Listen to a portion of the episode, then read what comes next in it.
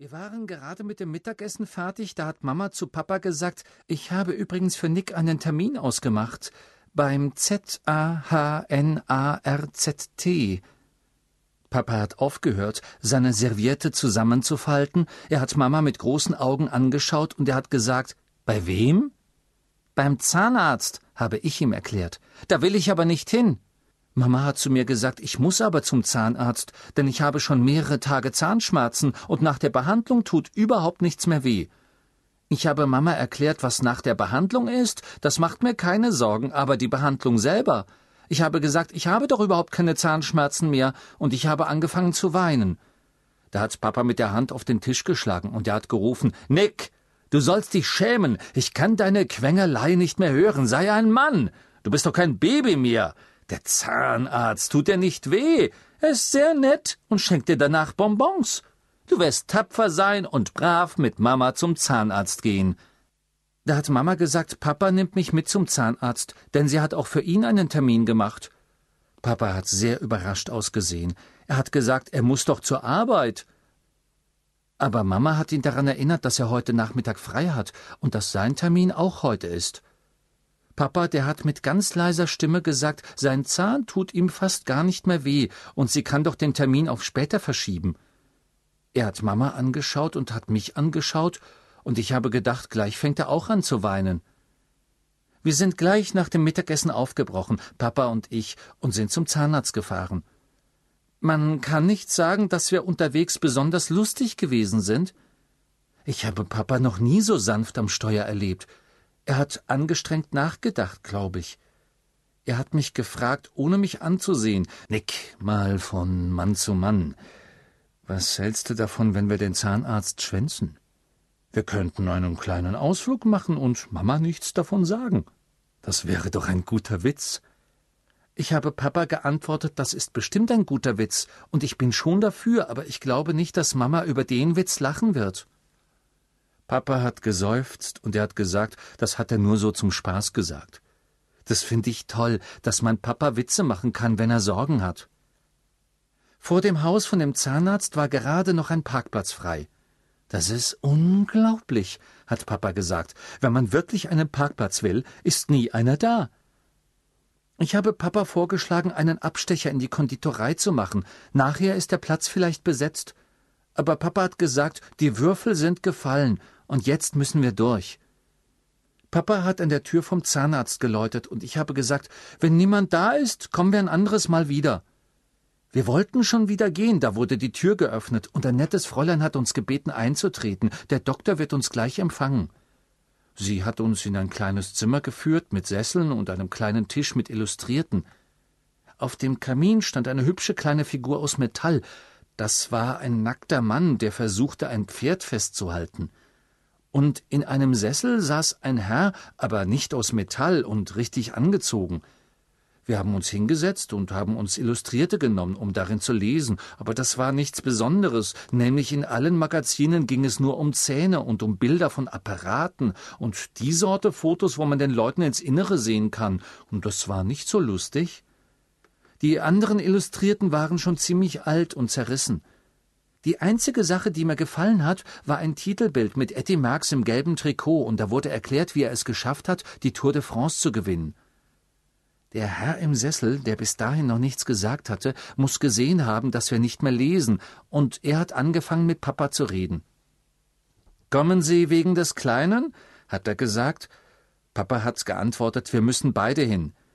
Der Herr hat gesagt, man braucht sich nicht zu beunruhigen, nämlich der Zahnarzt sei sehr gut. Pah, hat Papa gesagt, wir haben keine Angst, nicht wahr, Nick? Und ich, ich bin sehr stolz auf meinen Papa gewesen, und ich habe auch Pa gesagt, so wie er.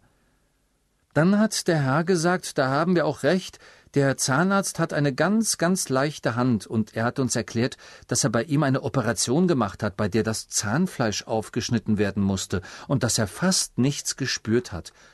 Und er hat uns eine Menge Einzelheiten erzählt. Ich habe zu weinen angefangen, und das Fräulein, das die Tür geöffnet hat, ist schnell gekommen und hat uns zwei Gläser Wasser gebracht, nämlich Papa, der hat auch nicht gut ausgesehen. Da hat der Zahnarzt die Tür zum Sprechzimmer aufgemacht und er hat gesagt, der nächste bitte.